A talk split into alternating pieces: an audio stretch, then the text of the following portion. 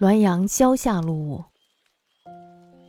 善夫杨毅粗知文字，随姚安公在滇时，忽梦二鬼持珠票来居，标名曰杨毅。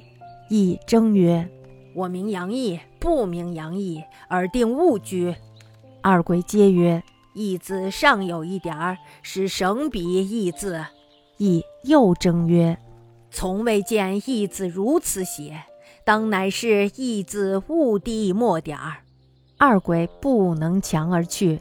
同寝者闻其一语，书甚寥寥。俄姚安公终养归，亦随之平移。又梦二鬼持票来，乃明明楷书杨义字，亦仍不服，曰：“我以北归，当属直隶城隍，而云南城隍何得居我？”宣购良久，同金者呼之乃醒。自云二鬼甚愤，似必不相舍。次日行至滇南胜境坊下，果马绝坠地卒。厨子杨毅多少识几个字儿，后来呢，跟着姚安公到云南去了。忽然呢，有一天他就梦见有两个小鬼拿着朱笔写的传票来拘捕他。传票上写的名字是杨毅，这个毅呢就是意义的后面那个义字少那个点儿。那么杨毅呢就争辩说，我的名字是杨毅，就是有点的那个毅，而不是杨毅，就是没点儿的那个毅。你们一定是抓错人了吧？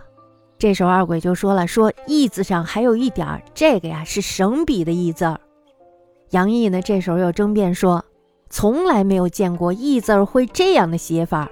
应当还是一字儿错滴了一滴墨点儿，二鬼呢不能强拉他去。同睡的人呢，这时候就听到他说梦话，说的还很清楚。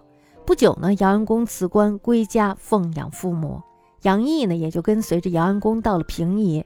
这时候他又梦见两个鬼拿着传票来了，上面竟明明白白用楷书写着“杨毅”二字儿，带点儿的。也就是说，这个杨毅呢就是厨子杨毅。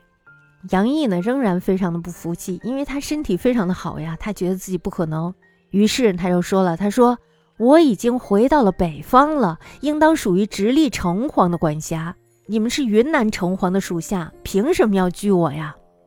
薛壤吵骂了很久，这时候同睡的人呢，又把他叫了起来。杨毅说呀：“这两个鬼很是生气，好像一定不会放弃的样子。”那么第二天呢，走到滇南胜境牌坊下，杨毅果然因为马失前蹄而掉在地上摔死了。哎，这俩鬼呀，真是没办法。